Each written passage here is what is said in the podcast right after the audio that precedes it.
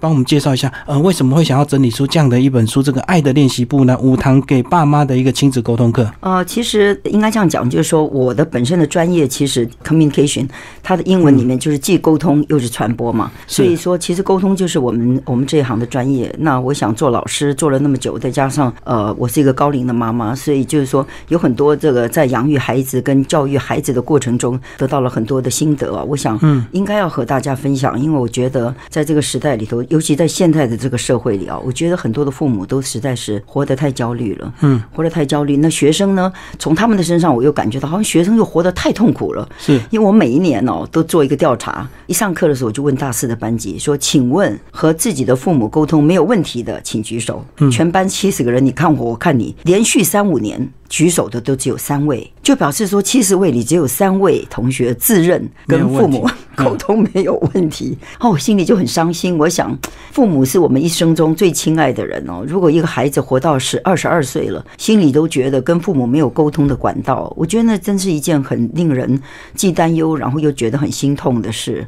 所以，其实多少年来，我就一直在想，就是说，也许是一个时候，我们应该要把更多的一些问题哦，就是说，透过专业的眼光，透过。自己的经验，透过老师的观察，然后做一个广大的分享。嗯，所以刚好呃，因为我也有别的节目嘛，哈，那就有呃出版公司听到了。他们其实过去就好几次出版公司找我，但因为时间跟环境都不允许，对，那这次刚好也差不多，这个时候比较比较空了，我就答应说 OK。我说我们来写这本书，好好的来谈一下呃亲子的一些典型问题吧。教授刚刚举这样的一个例子，就是你班上同学这样来投票，你觉得大部分的问题是这个小孩问题比较？多还是父母问题比较大。如果以比例上来讲，其实季敏应该这样讲哈，我觉得哈，孩子好像都没有问题。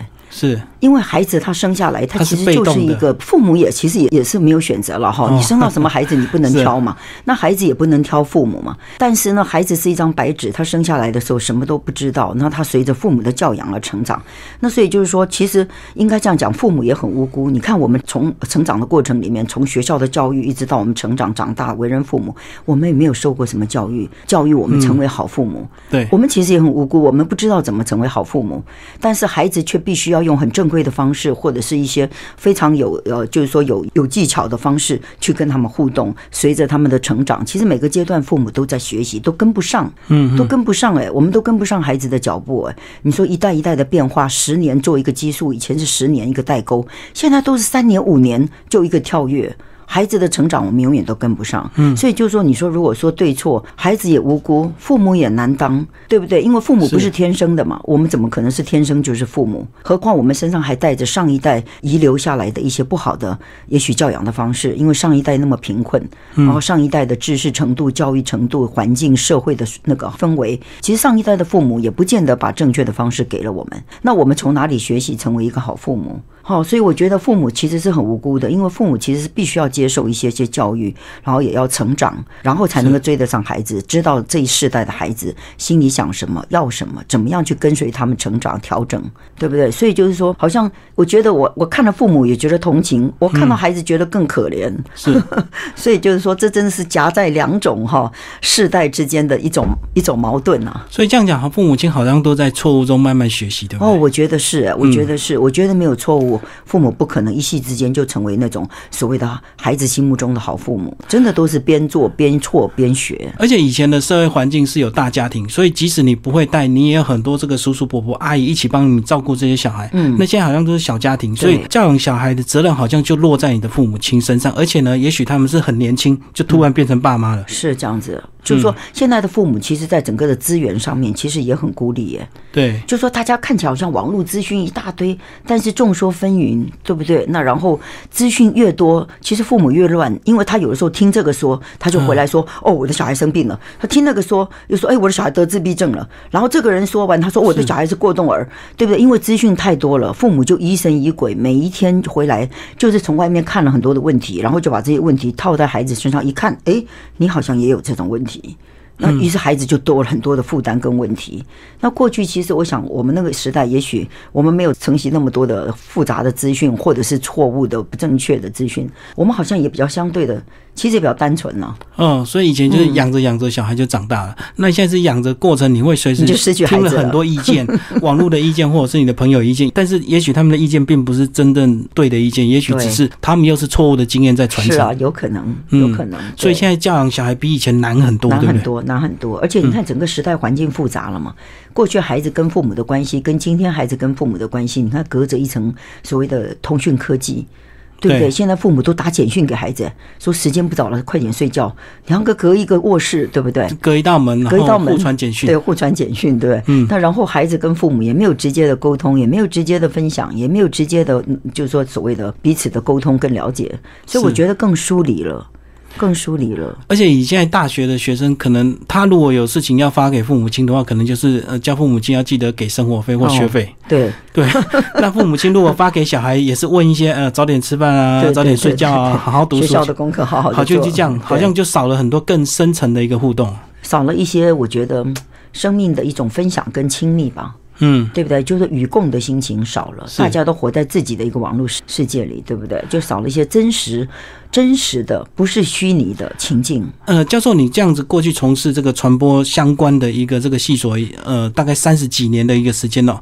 那当你后来这个自己有小孩之后，你你自己来带领这样的小孩，你有没有发现，是不是真的一切也是这么顺利？还是说真的还是有一些教科书意外的一个东西，是亲身体验才知道？我觉得会，我觉得就是说，所有的理论都需要被。实践对，那其实理论只是给了你一个参照，最重要的是说，每一个孩子都是一个生命的个体，嗯，就是说，没有一个孩子是完全可以被教科书，就是独一无二的，都是独一无二的，是啊。所以教科书给你的是一种叫做通性的原则，但是实际上你仍然要因因为你孩子的独特性而学习的去了解，就是说这个独特的个体，你必须要做一些什么样的。调整，因为教学生也是一样，一般七十个，你用一样的理论教他们，但不是每个人都能够贯彻，都能够理解的程度都一致。小孩子也是一样，所以，呃，我觉得当父母的过程，就像季明刚刚讲的，其实我觉得我们犯错是免不掉的了。而且有时我们犯错的时候，我们自己都知道我们犯了。其实当初父母在我们身上犯过的错，哦，是，就是说父母对我们有时小的时候留下了很深刻的痕迹。就是说，比如小的时候父母对我们讲话有点尖刻，对，或者是曾经呃，就是说用一种不好的言语责骂过我们，嗯，或者是有一种不公平的待遇，我们其实心中耿耿于怀。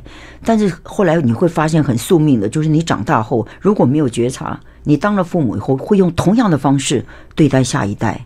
几乎是很宿命的，所以就是说，当父母其实是一种成长后的自我觉察，就是说你会发现到，当父母小的时候用什么方式对待你，你其实不喜欢，于是你后来当了父母后，你深自的警惕，说我不要用这种方式再来对待我的孩子。我们知道不要这样子做，可是有时候我们在情绪之下，我们还是会这样子做。这样子做。当你一做出来之后，你发现你说错话，可是你可能又没有办法拉下脸，马上去跟小孩道歉，或者是马上修正。对，所以就会问题就恶性循环累积下去，就累积下去。对对对，那于是就是被人家说原生家庭的一些影响哦，常常就像是一个魔咒，就是说不是有太多的人能够跳脱原生家庭的负面影响。因为你有的时候用一生的力量，其实都在抵抗，抵抗什么呢？就是我不想成为像我父母那样的父母，是好，因为他们曾经那样子的对待我。但是呢，很奇怪的就是说，如果你一个不小心，其实，在你成为父母的途中，你就变成那样的父母了。嗯嗯，你就会发现身上出现了上一代的影子。所以总归来讲，还是有些基因或者是所谓的潜意识在 在你的深刻在你的内心里，对不对？对，就就是一种学习效果嘛。就是说，因为我们没有别人可以拷贝嘛，我们没有别的东西可以。复制嘛，所以我们成为父母的时候，我们脑海中直接想到的就是上一代教育我们的模式，嗯嗯，因为它是我们唯一看过的模式啊，也是我们唯一体验的模式，所以不管喜欢不喜欢，那种模式都在我们身上生根了，嗯嗯，对不对？因为我们的成长是角色模仿的结果，你模仿你的父亲，对不对？你模仿你的母亲，你模仿他们的家庭扮演的那种各种示范性的角色，对不对？那于是甚至你的情绪模式。都是模仿他们的，所以，我们这样讲的这么悲观，那到底有没有方法可以让我们在没有经验变成父母之前，我们呃来做一个好的父母？哦，所以就是说，我觉得呃，做父母是一种意识状态的学习，它其实不仅是意识，它要变成一种呃发心发愿的学习。就是说，其实做父母要有自我觉察的能力，自我觉察的能力就是说，其实你自己要发现到，就是说，在我的身上，我自己哈，就是说承袭了什么，然后我自己有一什么样的一种自我观察力，然后我能够觉察。察到我是一个什么样的父母。也就是说，你是一个什么样的人，你就会成为什么样的父母。你是什么样的父母，你就会教出什么样的孩子。就是要自我觉察，嗯所以自我觉察绝对不是表面上你要当一个好父母，你就会当一个好没有父母。不可能，嗯不可能，非常的困难。就是说，当父母不可能成为一个目的，嗯当父母一直一定是一个学习的过程。那你说我们做到多好才算是最好？不能比较嘛。是啊可是有些人就会说啊，我希望是那个虎爸虎妈，然后养出一个哈佛的儿子，对不对？可是你要知道，那个就是说虎爸虎妈，不是说每一个人都可以当，也不是每个人都适合去被虎爸虎妈管教，对不对？他能够被管教上哈佛，你的孩子一管教，也许离家出走了。是是是，对不对？所以嗯就是说，这个父母的模式哦，就是说可以去参照一些相关的学理，然后去实践、去努力、去自我觉察，但是不可被怎么样？就是说原封不动的移植跟复制，嗯这是不可能的。可是我们刚刚讲觉察，有时候我们过去有些父母觉察他要当一个好父母，可是他最后做到他可能会变成所谓的妈宝，或者是一厢情愿的这个呃任劳任怨，好像一切就是父母亲我们就该牺牲，为了小孩无怨无悔。嗯，可是这样也是不好的啊、哦，这是绝对不好的。是对，就是说，我觉得我们现在的父母跟以前的父母，其实好像我今天还在想啊，就是说，从以前的父母到现在的父母，其实我们的成长并没有很多哎。就是说，上一代的父母他们很辛苦，他们常常是辛苦换得了我们的成就，就是他们牺牲成就我们。但是这一代的父母仍然是，他们每一次就是说赚到的钱，或者是买到的房子、累积的房地产，他就会跟你说啊，你看你要好好的那个哈，我们这些全都留给你了。嗯嗯，我觉得这个意义是一样的，就是以前是一无所有，而他们勉强的就是工作辛苦，然后把一生对不对牺牲一切。现在不是牺牲一切，但是他们还是还是说，我们所有努力得到的一切，将来都留给你，这对孩子是好的吗？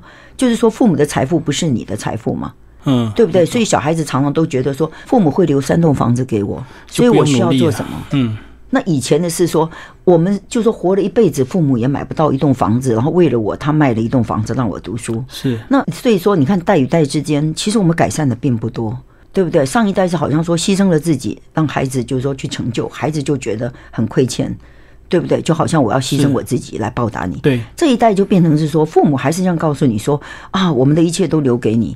那所以就是说，你可以不劳而获，然后得到我们的一切，所以那意义是一样的，意义都是控制我，努力的一辈子，我赚来的所有的财富，最后全部留给你都是你们的。嗯，对不对？我牺牲为了你，我赚到钱也为了你，所以意义都不大。不大的意思就是说，其实这对孩子来说，其实都是牺牲了他成为他自己的机会。嗯就是说，那都是一种好像爱的控制。所以这样讲，其实父母亲还是呃牺牲付出到一个程度之后，还是要活出他自我，对不对？所以呃，太重要了该规划自己还是要规划自己。对我觉得，嗯，父母可以给孩子最好的礼物，就是父母活得像自己。然后父母活出自己的精彩，然后父母有自己的幸福，孩子就会很安心、很幸福。为什么？因为孩子觉得你不是他的责任，他不会一辈子拖着你，而且他也不会觉得他自己是你生命的负担。哦好，如果父母对你说“我为你牺牲，我为了你而活”，你看那孩子怎么敢活出自己？嗯，因为他要背着你，他怎么走也走不远，对不对？他怎么走也走不出自己嘛。永远就要有抚养父母亲的一个责任跟压力在那边了。因为父母不快乐，他就会觉得我要为父母负责。嗯，但是父母说啊，你好好的活，我们太棒了，我们有太多地方要去，我们有好多事情要追求啊。我跟你爸爸都活得那么好，对不对？你看孩子是不是很轻松的，他就可以飞远飞高了，没有压力没有压力了嘛。所以就是说，其实孩子常常想讲的一句话就是说，妈妈爸爸，你活出自己的幸福，我们就幸福。嗯嗯嗯，但是如果你们活不出自己，如果你们一再的告诉我们，你都为我们牺牲，为我牺牲了，那我怎么可能去追求我的幸福呢？对不对？而且你的幸福也没有比我们的不重要啊。所以那个是过去的一个教养方式，就是我养你一辈子，最后我就等着你回报我，等你来养我，就是养子防老的那种是啊概念。但今天你看，我们这一代就不会有养子防老的概念。嗯不但不能有养子防老，我们还同时要去告诉孩子说，我们都不需要你去担心奉养，我们都有自己的生活，我们有自己的生命追求跟快乐。你要过你自己的人生，把自己活好，就是我们的安慰。我觉得现在的父母应该走向这样子的一种一种努力了。这样相对就让小孩没有所谓的先天的后顾之忧，能够好好去开创属于他自己的一个人生。因为确实，我们这个呃，我们把小孩生下来养下来之后，最后还是要给他们自己完整属于他们个人的人生，而不是他要活在父母亲的阴影里面，或者是他要去完成父母亲过去得不到的一个成就。这样，对对对，是这样子。所以我觉得现在的父母应该有更不同的体认，就是说我们已经脱困了，我们已经脱去脱离贫困的年代了。其实我们能给孩子的最富足的东西，就是一种精神上的自由跟自主，哦，对不对？过去大家都绑在一起，没有钱的年代里，不是牺牲姐姐完成弟弟，就是牺牲父母完成子女要不，然就要卖掉一个。对，就要卖掉一个 给掉一个，对不对？嗯现在我们已经脱离那个年代了嘛。哦，所以过去是物质的这个贫困，那现在就是担心父母亲精神的贫困，嗯，自己不好好充实自己，然后就把老年生活完全都跟小孩绑在一绑起。哦，嗯那个对孩子是一个莫大的负担。你看，孩子又不能飞，也不能离开，好、那孩子老是觉得身上就是带着一种一种限制跟负担。有有些父母这个每到假日就会打电话扣小孩说要不要回来看爸妈，啊，小孩每到假日压力就很大，他就不敢有他的一个 社交生活这样子。对对对，嗯，这种父母还真是很多。就是说，你不会安排自己的父母，其实就会成为孩子的负担。但是把自己照顾好，对对不？对？你看孩子多愉快，是是是。对不对？好，那周教授接下来聊聊这本书的一个呃，这本书是简简单单就是五个章节，五个这个呃沟通方式，嗯是不是来先帮我们讲一下为什么要用这么简单的五个步骤来教大家这个爱的练习？哎，其实我我里面呃就是说挑出了几个五个主题哦，最重要的就是说，它这个比较跟一般的沟通课程呃，或者是一般的沟通的一些专书不太一样的是，我觉得我最大的重点是希望父母知道把自己活好。嗯就是说，了解自己是谁，知道自己是一个什么样的人，于是你就知道你将来会成为什么样的父母。对因为你是什么样的人，你就会成为什么样的父母。对，这跟结不结婚、成不成为父母也没关系。意思就是说，如果你是个快乐的人，于是你就会成为一个快乐的母亲、父母对不对？对，那所以就是说，我觉得这点很重要，就是我们一向都不重视，就是说我是谁。所以说，尤其在我们中国社会里头，好像你是谁，大家都不管，不重要，因为你是谁，你就应该像大家一样，嗯对，别人有什么你就有什么。那于是你成为一个这样的父母的时候，你就会发现到，你不知道你是谁，你就不会让孩子成为他自己。那所以，我把这些东西挑出来以后，我就是从我是谁出发，是好，就是说找到你自己，然后知道你自己是谁。那然后同时呢，就是说我我点出一些典型父母的问题，就是典型父母常常都有一厢情愿的问题。好，一厢情愿的，就是说去讨好孩子啊，过度讨好哦，过嗯度的讨好，一厢情愿的，就是说去把这个个人的意志加在孩子的身上了，对不对？就是说。就虎妈型的，哎，虎妈型的，就是嗯我要你成为什么，你就要跟着我的脚步，就是成为什么。或者是家族企业，你就一定要继承，就对。你对对你出你毕业之后就来到自己家里公司上班。对，所以我把它点出来，就是说有一些所谓一厢情愿的一种问题，就是说父母太忙，有的时候用物质来满足孩子啊，这些其实都是非常不好的。嗯哦，或者是那甚至也有些极端的，就会觉得说啊，我我的童年没有被满足，所以我一定要辞掉我的工作来满足我的孩子。这种做法常常都是一些迷失。就自我牺牲了。哦，他觉得我说我的小的时候，父母并没有给了我全部的童年，以至于我童年很失落。那所以我许诺孩子一个完整的童年，所以我要牺牲我的工作。对那一旦你牺牲了工作，你就会知道，你投入那么大，有一天你就会孩子就会告诉孩子说，妈妈牺牲了一切，你要怎么回报我？嗯，我怕会有这样的情况。当然，如果一个母亲没有这种想法，她放下工作，把孩子当做生命的全部，我觉得也很好。但是这个东西就是说，那你一定不能够把它想成说是牺牲。对，当你愿意这么做，绝对不能够造成小孩子希望小孩产生愧疚感来回报你，对对对而是你自己愿意，你选择这样的生活方式，你喜欢全职带小孩。对对对，嗯所以我把那个一厢情愿，就是说的爱，看成就是说是非常重要的一个亲子之间的一种关系的一种变相啊。就是说，如果你是出于一厢情愿的话，你所做的一切哦，可能对孩子都会造成很大的困扰，因为我们在扮演角色的时候，一厢情愿，可能都会。让孩子感觉到说那是你自以为的，对你自以为你自以为你是一个全职妈妈，你很尽心尽力，但是结果你把我们盯得一头包。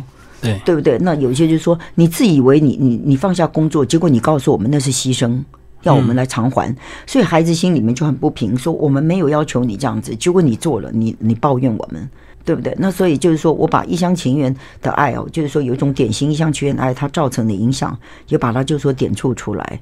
这个还蛮多父母亲是讲的，因为他们过去可能没有受到很好的对待，当他们变成父母亲的时候，他就选择这个马上把工作辞掉，这个全心全意的来带小孩。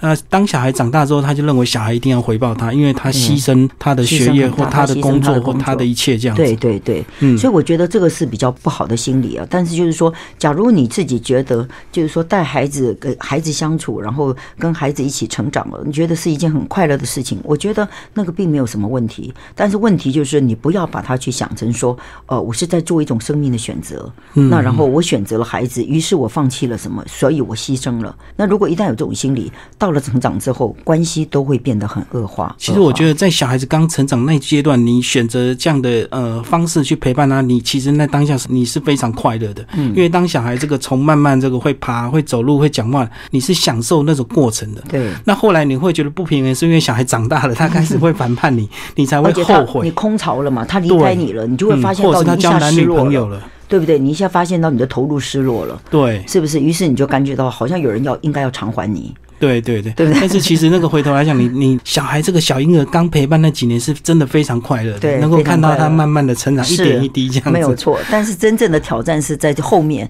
就是孩子长大后，有一天你不能跟前跟后的时候，你会发现到你把一切给了他们，那个时候你可能回来去想说，那你剩下什么？对你那几年这样的陪伴，一切都是空降。对，有些母亲在那段时间，这确实受到很大的很大的冲击，就是说没有办法去忍受那种空巢期带来的那种。那种失落感，好，因为因为他们其实某种程度上也放弃了很多个人的生活联系，是啊，对不对？在孩子成长的过程里，没有跟朋友再来往了，没有跟社会再接触了，哦，然后也没有，哦，那个那个真的是说不是普通的放下了，对，要好多年的时间，你你都不能够外出，不能够出远门，然后不能够做自己的事，对不对？因为他们都把一切都给了孩子嘛。那其实某某些某些程度上来讲的话，其实到了一旦生活形态有个剧烈的变化，孩子长大了，不再每周回来，不再跟你做一切的事。不再紧紧的跟在你身边的时候，哦，那个我觉得对母亲换父亲的冲击其实是很大的。对啊，而且如果有一天他带回来这个他的另外一半，不管是男朋友女朋友回来，如果那个人又不是你所喜欢的，或者是你认定的那种对象，你可能打击又更大。你就觉得你小孩子那么没有眼光，枉费我当年这样子牺牲这么大，把你拉拔这样。没有错，没有。可是小朋友有时候谈恋爱，他教的就是小朋友，他怎么可能会去想到说，我这男人哦，我教的男人要要成熟，有有有责任感，有什么？没有错，没有错。所以就是说，一厢情愿的爱好，常常是造成跟孩子之间最大的一些产生最大的距离了。嗯，就是说我给你的不是你想要的，就是说孩子并不觉得，就是说你这样做对我是好的。所以这样讲，就是我们在付出之前，我们不要呃有所谓的理所当然，或者是我们不要这个呃自己过度投入，自以为是，自以为是，或自己觉得这是对孩子最好的安排。嗯嗯，好像你我觉得父母对孩子做了太多自以为是的安排，比如说我们安排孩子什么去。就读森林小学，然后把孩子送到呃，就是说隔壁的一个一个一个城市里去去寄宿。好说，因为那个学校最好，独立什么，对不对？那为了让他独立什么？其实老实说，那孩子没有办法表达意见。但是实际上，小孩子如果早上要六点钟清晨就起来，然后要开一个多小时的那个车子去一个地方就读，说到底是对父母还是对孩子好？孩子没有选择权嘛？是对不对？但是父母这样做的时候，就说啊，这是为了孩子好，因为我给他挑了一个全市最好的小学。嗯。Hmm. 我我有时候觉得，我我我觉得其实都是为了父母觉得自己好过。父母都说啊，我给孩子上了最好的学校，我有能力给孩子读最贵族的学校，我有能力让孩子去做舒服的森林学校。嗯，那做森林学校，小孩子牺牲两个小时的睡眠，你把他两个小时帮他睡觉送到最森林的学校里面去，是，他都在森林里打瞌睡，对不对？就是说，到底就是说是对谁好？就是说，我们常常替孩子做很多安排，但是却没有觉察，其实那是我们的私心，就是说是我们投射在孩子上，我们。自己没有得到的东西，对，就是说我们没得到最好的生生活，我们要给孩子得到；然后我们没过过最好的学校，我们要让孩子上最好的学校。嗯，好，就是说我没吃过的最好的东西，要给孩子吃到，那是父母自己想的。孩子要不要吃那么好的？孩子要不要越区就读？孩子想不想每天牺牲两个小时睡眠去读贵族小学？嗯，那其实就是父母的私心嘛。其实最简单例子就有点像这个小孩子喜欢想吃麦当劳，那有些父母亲就很惊，就是打死绝对不行啊，那个有糖啊，那个什么油脂太高干嘛？可是其实大人有时候也会吃嘛。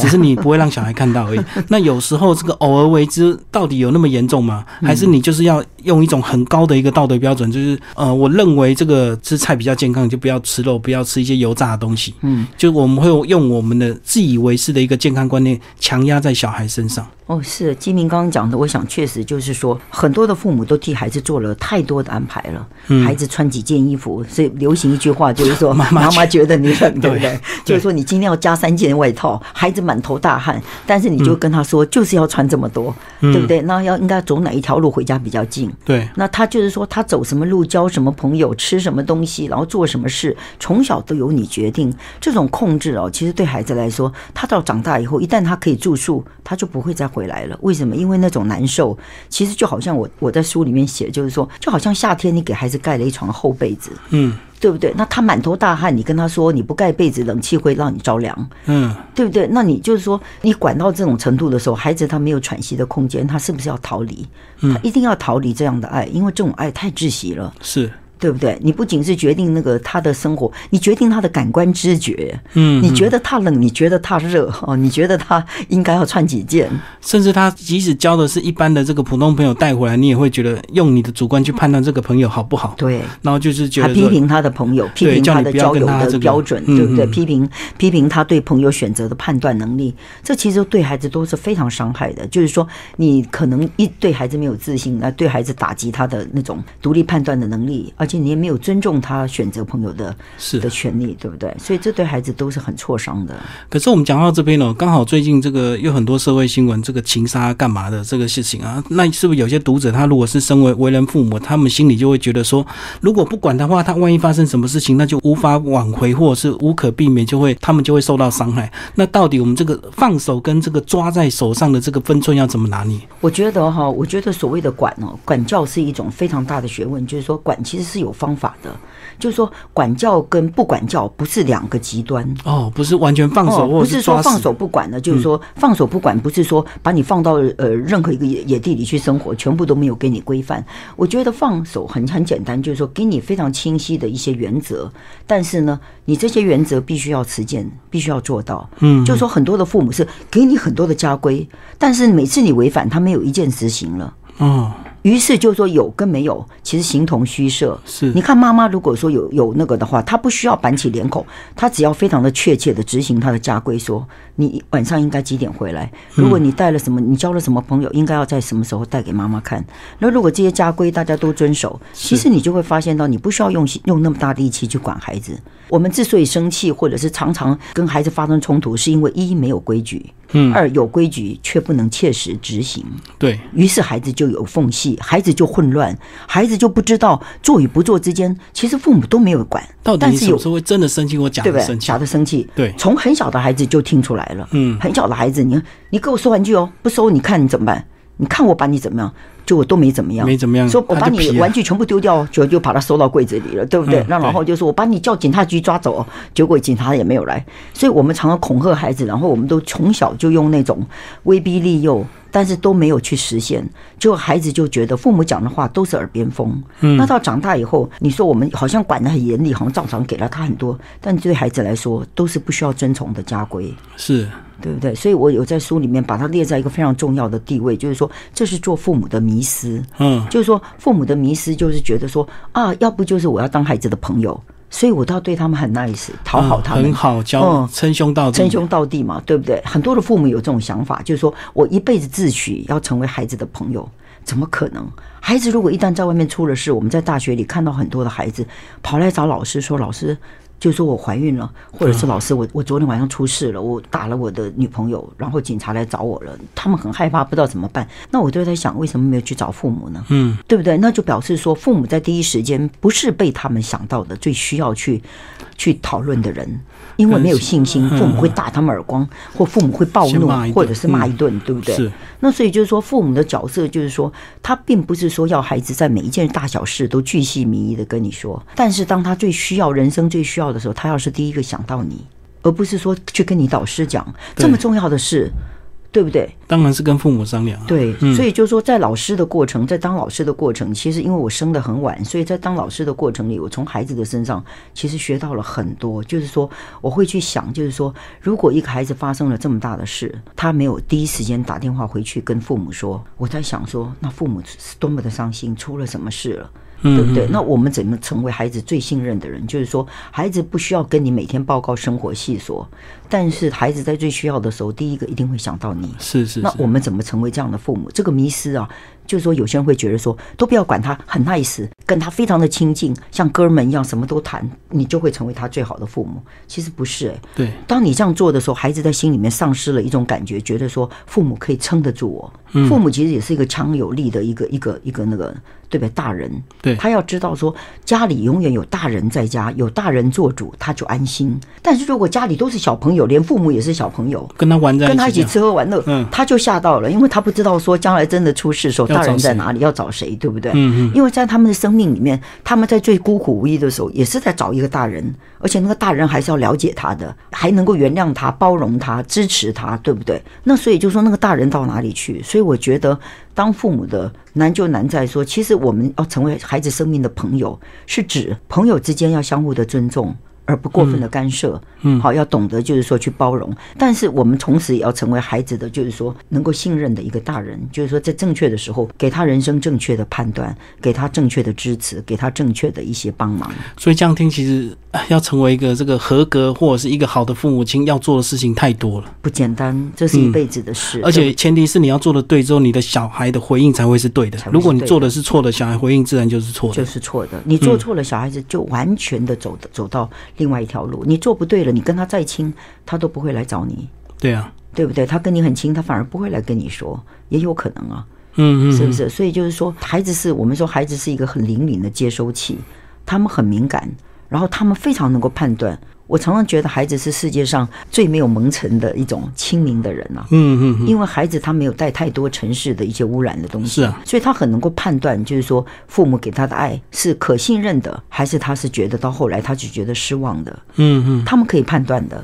所以这样回头来讲，好像这个，当你要教养小孩之前，好像自己在某方面的程度上要做好一些准备，对不对？不管是心态上，或者是你的经济上，一定还是要有一定的一个能力，才来决定要不要结婚生小孩。不然，如果你太仓促的话，其实有时候你还会跟你的小孩这边哦这边耍脾气，两个互相闹来闹去，因为甚至你会觉得小孩生下来是来拖累你自己的。嗯，会啊。所以我们常常就是说，有一些父母其实是一辈子没有长大的。嗯，人不是因为结了婚生了孩子就长大了。就是说，长大这种事情，其实是每一个人在意识中，在意识状态里头自我教育跟努力学习的成果。你必须要先希望长大，然后去学习长大，然后去实现长大的人应该要做的一些成熟的担当，你才会成为一个长大的父母，对不对？像有人说，有些人说自己都结了婚，还还比小孩子还要看起来还要小孩子，嗯，跟孩子吵架，甚至打架的、计较的，对不对？彼此伤害的，好像跟孩子在抢吃的，什么东西都有，哎，嗯，那所以就说，其实父母也是一个小孩嘛。他也是从小孩变成父母的嘛？对对对，对不对？但是他能不能过度成为一个成熟的父母，其实是自我教育的结果了。所以这个教育的方式就是透过很多的学习，包括这个呃，要看这个像赵老师这样的一个专业的一个书籍，甚至呢呃还要去参加一些亲子成长的一个课程的课程，对，要去练习，然后要去实现，然后甚至要懂得说自己起码做到犯错的时候知道自己做错了，那然后还要学习一个跟孩子适时的道歉。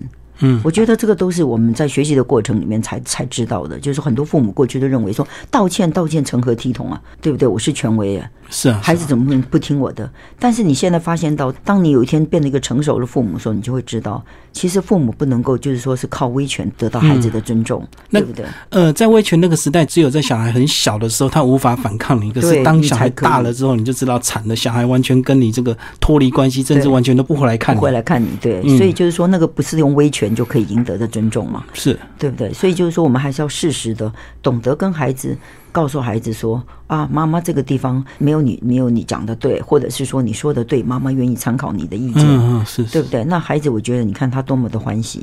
对，所以有有时候还是要给小孩子一些成就感，而不是过度的这个压抑小孩，或者是像刚刚书中有贴这个贴标签。对，你说你小孩是坏小孩，他就会认为他是他是不够好的。对呀。你看那个，我们常常就是说，在无意间对小孩子讲了很多很难听的话，对不对？我前几天去看那个兰陵四十哦周年的那个演员，嗯他们都演自己的故事，我看了好伤心哦，那全场都全从头都哭到完了。他其中演了一段那个更生人哦，嗯就是有人到更生人那个地方去跟那些犯人接触，他就问那些犯人说：“你妈妈从小怎么喊你？”那犯人都不愿意讲，结果有一个犯人他就问他说：“来来来，你说一下你妈从小怎么称呼你？”嗯他就说：“我妈从小就喊我贱货。”见过，是，还有人从小就说赔钱货，嗯嗯是，你知道，就一个小孩子从出生以来就懂事以来，他就被喊成是贱货、便宜货，就是说赔钱货。你觉得他怎么看重他自己？嗯对不对？因为孩子把父母看得那么大，父母说的话就像真理，那他从小都说你不值钱，那你怎么能够看重你自己？我那天看了那个戏剧的时候，真的是泪流满面，我觉得好可怜哦。我就觉得说，你看一个更生人的的背景，过去说起来，其实是谁谁第一次伤害了他，就是父母。父母亲。可是有些父母亲他会说他是开玩笑的，可是小孩无法，哦，这个他不没有办法开玩笑，小孩子不能分辨的。对他都认为你讲的是真的，对，而且父母通常都会把它变成口头禅。嗯嗯，好、嗯比如说，甚至父母没什么恶意，就说啊，你是老大，不要跟弟弟妹妹抢东西。好，你应该要承让。你怎么永远都不都不懂事，对不对？你就是大姐。那问题就是说，大姐她也是个孩子啊，弟弟才比她小一岁。对那她为什么懂得她一生都要承让，以至于她长大了以后，她都没有能力竞争，她也没有办法跟别人去去表达自己，因为她永远都觉得说老大就是隐藏的，老大就是要去嗯好的，就是要给好大就是要给弟弟的，嗯所以她永远不觉得自己值得生命最美好的。是所以我觉得那个都是看起来很小，但是实际上长大以后会被放大很多的一种人格特质。赵教授，我们刚刚聊的这个都是这个正常父母家庭之下的一个状况。那现在有很多人都是所谓的单亲家庭，那单亲家庭这个要带养小孩，这个单独一方的这个责任又更大，对不对？嗯对，他等于是两个角色，他都要兼顾了，就已经没有另外一半可以商量，嗯或者是你们你们两个还可以做所谓的黑脸白脸这样的一个搭配。对对对，我觉得单身家庭在现代社会里头，其实也是一个值得重视的一个一个现象哦。但是我觉得一般的书里面大概都会强调，就是说单亲对孩子造成的一些影响。但是实际上来讲，我觉得经常争吵的那种所谓的核心家庭哦。可能问题更严重，就是我们现在看到很多没有离婚的家庭，但是经常都在吵闹。哦，所以你这样讲，就是假如是这种状况，呃，离婚反而比较好一哦，点。我觉得是这样子的，嗯确实是，就是说在孩子一生的生命里面，他们比较不能容忍的是自己爱的两位两个人明争暗斗，或者是吵架闹来对闹闹去但是他们可以忍受父母用一种非常平和，然后非常安静和理性的方式分开，但是各自都还跟他维持着亲情的关系。小孩子可以接受这种所谓平和的分手，嗯但是小孩子没有办法忍受父母相互伤害一辈子。对那对他来讲是日日的伤害，对不对？就说是日日夜夜延续的伤害，天折磨每天的折磨，嗯对不对？所以孩子长大以后，通常都会劝这样的父母之一说：“妈妈，你为什么不离了？爸爸，你就离了吧。”对，你看，孩子通常长大有能力以后，他反而会告父母说：“不要再为我们忍受了，嗯这不值得的。你也有你自己的人生，你为什么不走自己的路？”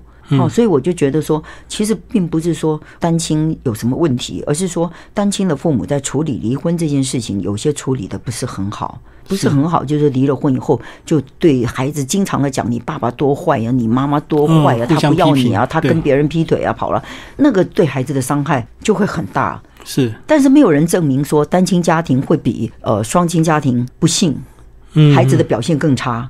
没有人证明这样子，对不对？因为如果说父母离异了，他们各自都找到了幸福，那然后你也很快乐的成长，也知道父母虽然不相爱，但是他们都爱你，对对，他们只是个性不合，不能在一起生活。好，就好像我们交朋友也会交了一段时间，就发现到跟我们的朋友不相合，嗯嗯，对不对？所以就是说，那个没有保证嘛。哦，那所以就是说，如果你用一种理性的方式、平和的方式去处理，就是说这个单亲这件事情，去正面的看待、健康的看待，然后给孩子一一些很，就是说很好的一些心理素质的一种准备。我觉得那个并不会说对孩子一定假设，就好像我们讲的，就是说是一颗大蛋，把一生就是说都搞完了。嗯，其实不不一定会这样子的。是对不对？那因为父母双方来讲，他们虽然不相爱，但是他们都爱你啊。他们虽然不相爱，但是他们是好朋友，嗯还可以维持的很好的关系。好、他们甚至有些人，他们还可以就是说保持，就是说还有一个固定的家庭聚会，甚至两边的家庭还可以，哦还可以一起对不对，嗯，那我觉得是看我们怎么去处理那种所谓的非姻亲关系的亲爱啊，就是说，因为我们有共同的子女嘛，嗯嗯，对不对？也许我们在中国的父母做的比较 比较不熟练啊，这 做不熟悉这种事情，好像分开就是一定对，就是仇人，对不对？那然后恶言相向，然后就跟孩子就是讲一堆有的没的的，对不对？抱怨啊，好攻击啊，这样反而让孩子心里很受伤。好，说相爱的人怎么会彼此这么样子的这个仇恨？这好像就是说批评对方，让小孩子爱你，这比较容易，对，而不是说让自己变得更好，让小孩子爱你，所以直接骂对方比较烂就好。对对对，是啊，这就是比较不好的。互相比较，这就他比较差，就对。对对对，这个对孩子其实造成的伤害是比离婚，我觉得都还要那个本身还要更伤。教授最后帮我们总结这本书好没？这本书呃，是不是就推荐给这个呃有家庭有小孩的这些父母亲？呃，如果你在教养上有一些困扰的话，其实这本书还蛮多内容可以找到答案的。对。